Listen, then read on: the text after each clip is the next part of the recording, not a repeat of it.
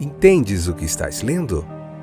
O podcast que te leva através das páginas da Bíblia, livro por livro, capítulo por capítulo.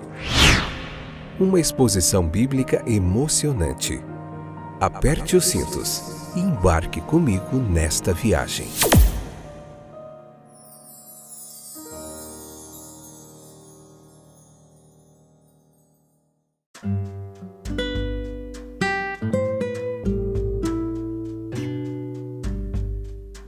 Olá, povo querido, companheiros de viagem. Eu sou o Fábio, para você que está chegando aí pela primeira vez. E esse é mais um episódio do podcast Entendes o que estás lendo. Vamos ver onde nós paramos aqui hoje. Estamos no capítulo 23 de Levítico, a parte terceira. Hoje nós estamos vendo capítulo por capítulo da Bíblia.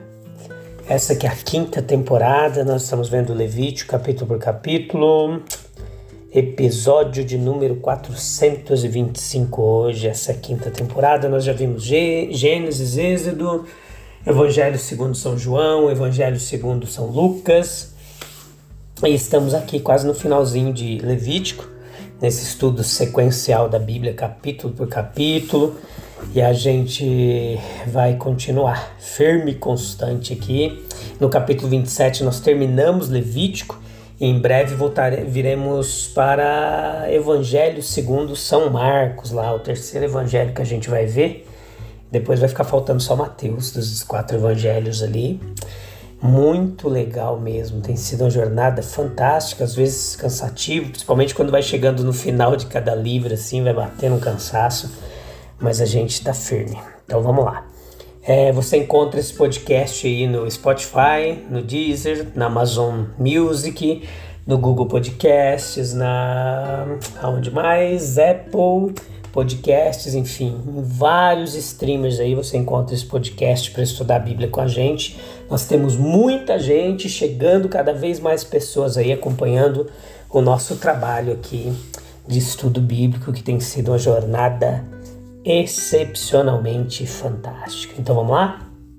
Hoje vamos falar da festa da colheita. Nesse capítulo a gente está falando das três festas: a festa da colheita, a festa dos tabernáculos e a outra festa que nós vimos no capítulo, nos outros episódios, que foi a festa da, da Páscoa. Lembrei, quase que esqueço aqui. Então vamos lá, perdi aqui as minhas anotações para não se perder aqui.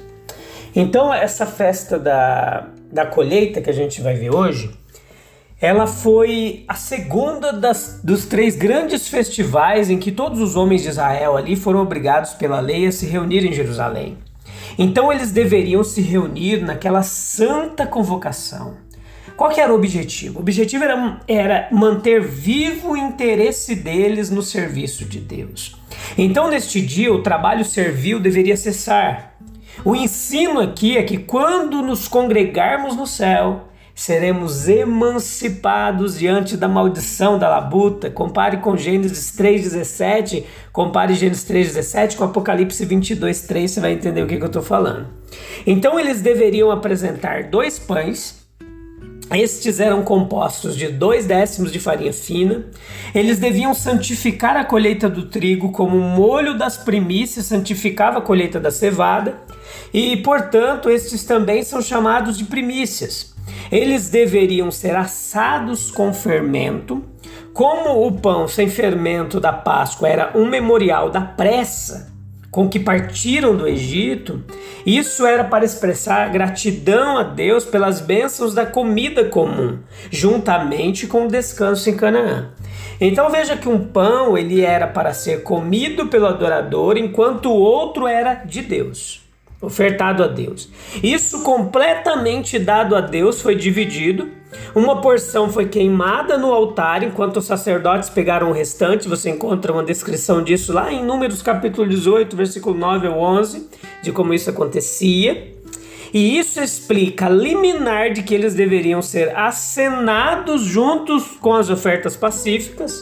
E nós aprendemos aqui que nosso pão comum, diário, ele deve ser comido com gratidão. E em adoração a Deus. Veja 1 Coríntios capítulo 10, 31. Além das primícias, que eram estritamente nacionais, cada pessoa tinha que fazer suas próprias, tinha que trazer as suas próprias primícias ao templo. Veja Deuteronômio capítulo 26, versículo 1 ao 10.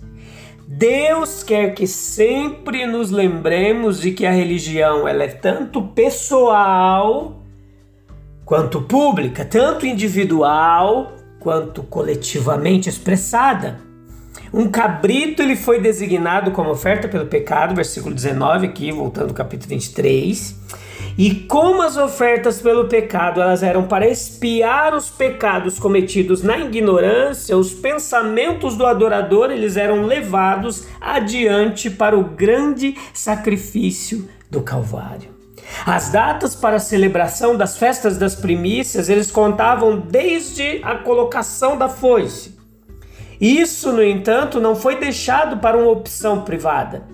Isso teria gerado uma confusão sem fim, pois foi um ato público, nacional. O Senhor é um Deus de ordem. Limitava-se ao segundo dia da semana da Páscoa, versículo 15 versículo 16. A partir desse cálculo, os judeus chamam essa festa da colheita de quinquagésimo dia, pela mesma razão no Novo Testamento é chamado de Pentecostes. Eles comemoraram a entrega da lei. A observância da Páscoa foi no dia 14 do primeiro mês, que não é janeiro. Êxodo, capítulo 12, versículo 18, tendo 17 dias desse mês para correr. Então veja, a estes dias, vamos lá, que é bom em matemática aí, adicione 30 dias do segundo mês e teremos então 47 dias. Mas a lei foi dada no terceiro dia depois que Moisés chegou ao deserto do Sinai, que foi no início do terceiro mês. Esses três dias somados elevam o número para 50. Os 50 dias foram contados a partir do dia da semana da Páscoa, no qual foram apresentadas as primícias da colheita da cevada. Que as primícias eram um tipo de Cristo em sua ressurreição, nós bem sabemos. E depois desse evento, ele foi visto por seus discípulos durante 40 dias depois da ressurreição. O Pentecoste ele ocorre 10 dias após a ascensão de Cristo. Observe que além disso, que o Espírito Santo foi dado no primeiro dia da semana. Então, o Cordeiro Pascal era comido na quinta-feira, a sexta-feira em que o nosso Senhor foi crucificado foi o primeiro dia da semana da Páscoa. E no sábado as primícias eram oferecidas, consequentemente, o Pentecostes, que era o quinquagésimo dia depois, cairia no domingo. Daí em diante, isso se tornou o dia do Senhor ou sábado cristão, conforme a tradição da história da igreja. Quando a colheita era feita, a nação ficava rica. Quando os frutos do campo estão no depósito, o lavrador está seguro por mais um ano. A época da colheita pode, portanto, representar a posição da prosperidade. O agricultor bem-sucedido, ele costuma dizer para si mesmo, se não para os outros: "Esta é a colheita que cultivei" está disposto a se parabenizar pela excelência de sua própria lavoura e por esse ato de acenar os pães da apresentação. Era como se o lavrador hebreu dissesse: Eu lavrei, eu semeei, eu capinei, eu colhi, moí, cozi, mas Tu, Senhor, deste o crescimento, teu era o sol que brilhava, tu as chuvas que caíam, teu poder maravilhoso que fez os elementos da natureza, os ares que sopravam, operaram a germinação, crescimento, amadurecimento do milho, ou seja, de qualquer fosse a semente, ao teu nome seja a honra e o louvor.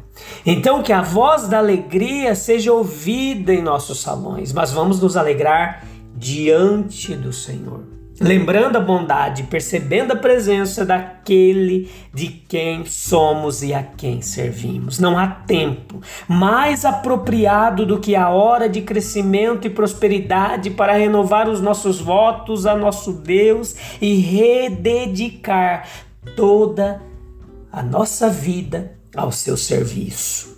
O capítulo 23, versículo 15 ao 22 nos traz esse conceito a respeito do dia do Pentecostes. O que era?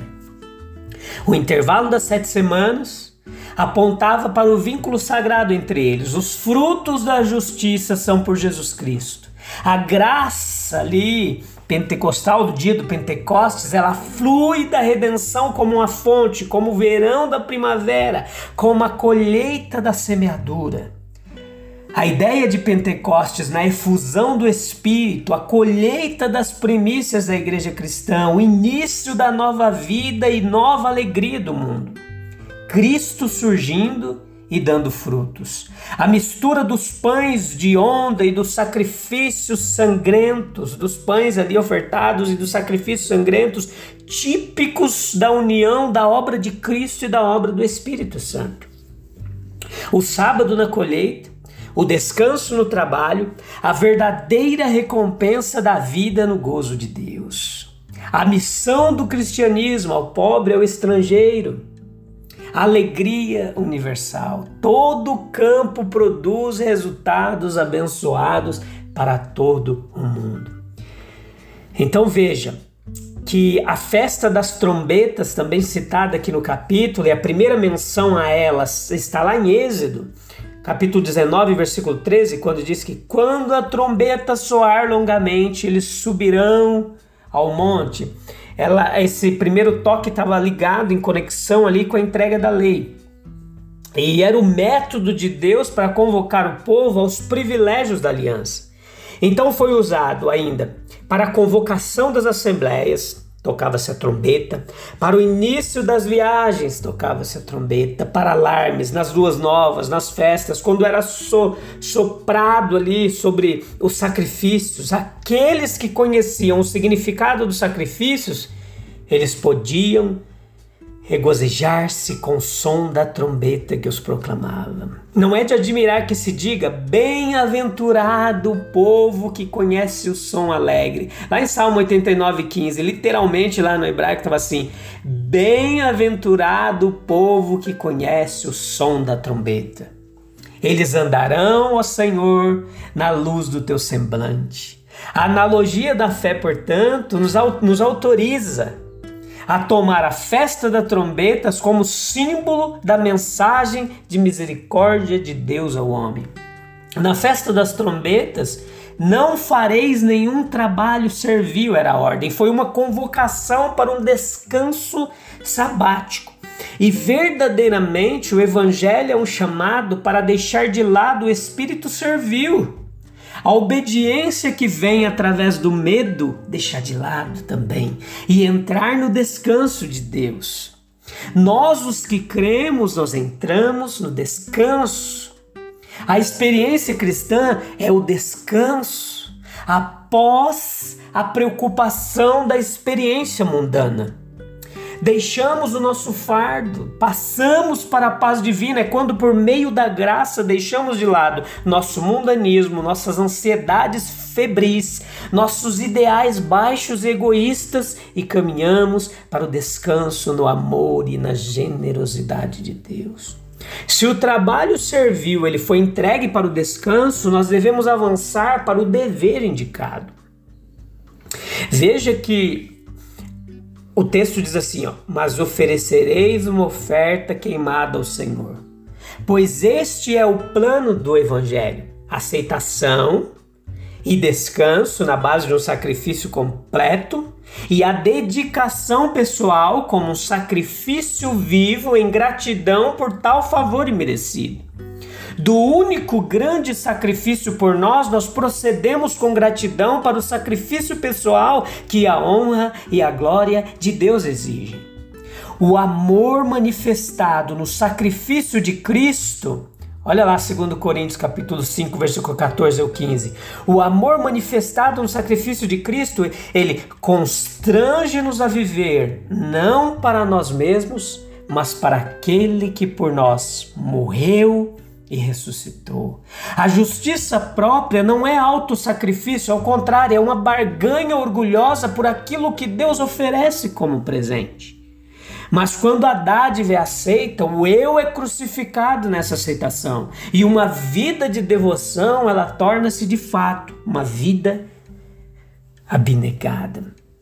Ainda na festa das trombetas, o Antigo Testamento, como disse Agostinho, entenda que quando ele é bem compreendido nas palavras de Agostinho, é uma grande profecia do Novo Testamento. Entenda isso, o Novo Testamento é a chave para entender o Antigo. As mudanças da lua e estações eram como a história de Israel. O período patriarcal, que é dividido em duas idades, qual aquela é, antes do dilúvio e aquela que se seguiu após o dilúvio. O período mosaico, que também é dividido em duas idades, qual a do tabernáculo e a do templo, depois que foi construído, sendo esta última mais eminentemente a era profética. Então veja, que a dispensação cristã ela também é distribuída em duas eras: a era presente, que é a militante sofredora de luta e de batalha, e uma era que é chamada da era triunfante, que é a era da eternidade vindoura, que está muito próxima. Então veja que as fases pelas quais cada lua passa ela pode representar mudanças menores correspondentes na igreja. Ela também tem seus altos e baixos. Às vezes ela é iluminada por reavivamentos de pureza e zelo, que são seguidos por períodos de apostasia e degeneração. Às vezes ela se alegra em épocas de paz e prosperidade e depois sofre reveses e perseguições. As luas novas Olha o que diz Amós 8,5 lá. Elas eram todas observadas como sábados. Nenhum trabalho servil era feito em nenhum deles. Leia Amós 8,5. As trombetas elas foram tocadas em todas as luas. Olha, preste atenção, mas na sétima, de forma tão marcante que a partir daí se tornou conhecida como a festa das trombetas. A trombeta começou ao nascer do sol e ela continuou até o pôr do sol. Essa lua, esse período lunar, ele não apenas inaugurou o novo mês, marcado conforme o calendário judaico ali, como também o novo ano civil. Depois a gente vai entrar mais nesses detalhes. E para a gente concluir, veja que as trombetas elas soaram sobre os sacrifícios e estes foram em maior número. Havia apenas os sacrifícios diários que nunca foram substituídos e os sacrifícios comuns das luas, mas holocaustos, ofertas de carne, de, de libações, de bebida ali, uma oferta pelo pecado próprios dessas festas. Então o soar das trombetas sobre eles indicava que a pregação do evangelho era a pregação da cruz de Cristo. Isso a gente vai ver no próximo último e conclusivo episódio do capítulo 23. Aqui se encontra muita teologia bíblica clara, objetiva, uma exegese fidedigna ao texto. Então volte, escute os episódios anteriores e vem comigo para o próximo. A gente se encontra lá para a gente entender e concluir esse capítulo 23. Tá bom? Um abraço, Deus abençoe, até breve. Tchau, tchau.